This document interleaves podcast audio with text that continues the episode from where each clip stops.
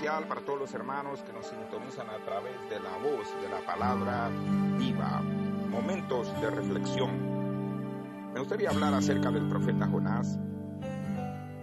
Las órdenes del Señor son claras.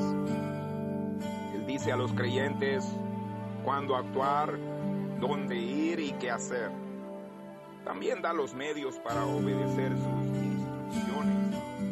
Profeta Jonás se le dijo que saliera de inmediato a cierta ciudad para advertirles que aquí a 40 días Nínive será destruida. En vez de esto, hizo algo ridículo y muy humano.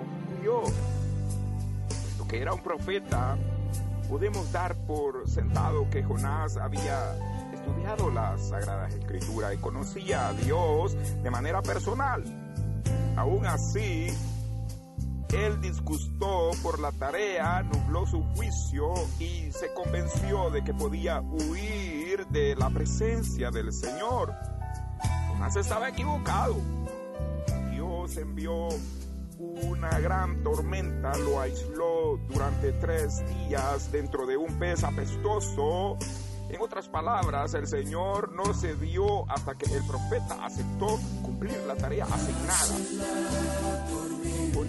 Aprendió que huir del Señor no nos va a poder quitar que las órdenes se cumplan. Nos negamos a obedecer o decidimos seguir nuestro propio plan, no podremos silenciar su llamado.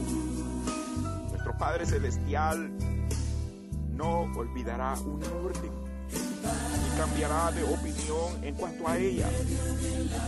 Por tanto, el Espíritu Santo seguirá aguijoneándote hasta que hagamos lo que el Señor nos mandó hacer. Quienes huyen de las órdenes de Dios pueden intentar silenciar los recordatorios del Espíritu, llenando su vida con distracciones.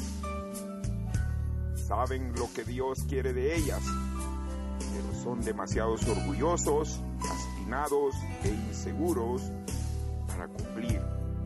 Debemos entender que Dios nos perseguirá, eliminando todos los preceptos y excusas.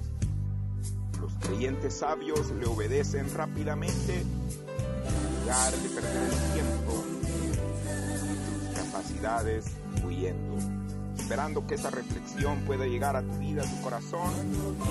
Gracias por estar en sintonía de la voz, de la palabra viva, la palabra que te da vida.